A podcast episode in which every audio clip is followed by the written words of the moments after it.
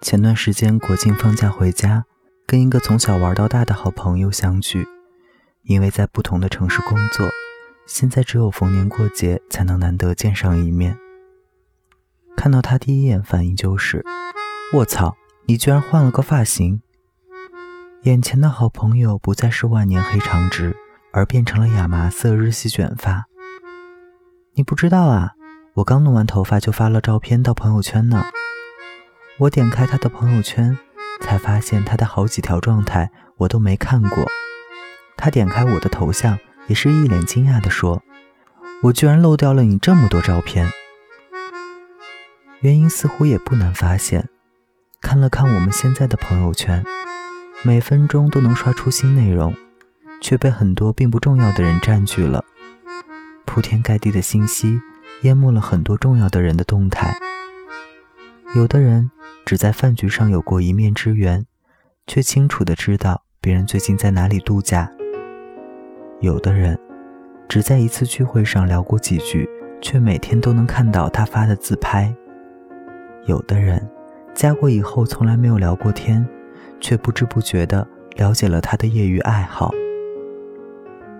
不知不觉中，我对这些没有什么交集的微信好友了如指掌。却错过了很多真正的朋友的生活，不由得想起了以前大家还在上学的时候，我们微信里的人都不多。虽然大学不在一个地方，但你发的每一条朋友圈我都能看见，我的照片你也总是一个不漏的点赞。大家虽然隔着两座城市的距离，却始终能远远的了解到彼此生活的近况。现在的我们被生活推着往前走。认识的人越来越多，圈子越来越大，微信好友几百上千，可真正交过心的人或许不到百分之一。加过你的人那么多，能促膝把酒敬通宵的又有几个呢？太多泛泛之交，让我们的通讯录变得很拥挤。为什么不多腾点地方留给真正重要的人呢？有人说。认识的人越多，人脉就越广，多个朋友多条门路，所以他们四海之内皆兄弟。只要有局，就有他们掏出手机让别人扫自己微信二维码的身影。我身边有一个男同事就是这样，总给人透露出这种神通广大的气息。说起谁，他都认识，都是他朋友。这个程总跟他喝过酒，那个李总跟他聊过天。有一次。公司派我和他去参加一个行业交流会，期间碰到一个业界大佬，他说要跟别人去聊聊。我说：“这你都认识，可以啊。”认识挺久了，我还加了他的微信好友呢。于是他带着自信上前跟别人寒暄，大佬却透露出一种你贵姓的疑惑。不好意思，您是？他不得不尴尬的自我介绍一番，悻悻走开。所以，即使一个人微信好友三五千，也不一定就有多广的人脉。好友数量不过是一个华而不实的数字。这种点头之交，就像是社交中的空中楼台。看上去你好像跟牛逼的人有了一丝联系，但如果你的地位资源和对方不对等，对方很可能早就不记得你是谁了。你加了别人的微信好友，不代表就跟别人成为了朋友。朋友是建立在共同的话题、共同的兴趣，或者是共同的经历上的。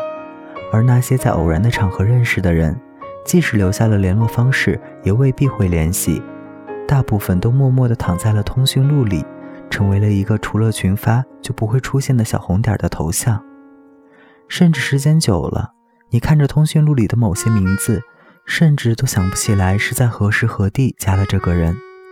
适当清理一下通讯录吧。因为圈子少而精，远远好过多而杂。这些点头之交能不能发展为真正的朋友呢？是可以的，但少之又少。大多数情况只是让人浪费了时间精力进行无用的社交。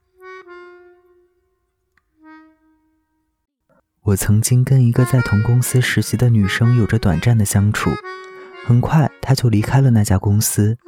本以为不会再有交集。却在某天收到他的消息，约我去他的生日趴。惊讶之余，我还是欣然同意了。于是让我有了一次并不愉快的聚会经历，原因是他的男性朋友一直想灌女生酒，并且表现轻佻。酒混合容易醉，圈子混玩容易累。这种令人不舒服的社交，还不如独处，更不如约个老友喝舒服的酒，聊舒服的天。空暇的时间是有限的，与其为无意义的社交而忙碌，我更想多跟真正的朋友相处。我也很乐意认识新的朋友，因为世界上有趣的人很多，只是我不需要那么多泛泛之交了。所谓的熟人，无论是一百个还是一千个，都比不过那三两个患难好友。当你需要帮助的时候，他们是毫不犹豫、尽自己所能帮你的人；当你受挫低迷的时候，他们永远是帮你渡过难关的后盾。我不要那么多微信好友，有几个知己就足够了。大家晚安，我是台灯。我也是偶然翻相片，才想起同桌的你。谁去了多愁善感的你？谁看了你的日记？谁把你的长发盘起？谁给你做的嫁衣？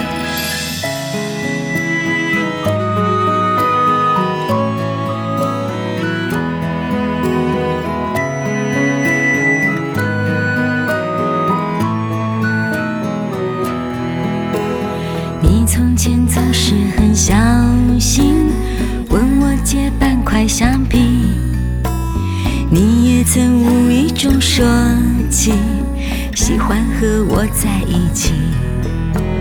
那时候天总是很蓝，日子总过得太慢。你总说毕业遥遥无期，转眼就各分东西。谁遇到多愁善感的你？谁安慰爱哭的你？谁看了我给你写的信？谁把它丢在风里？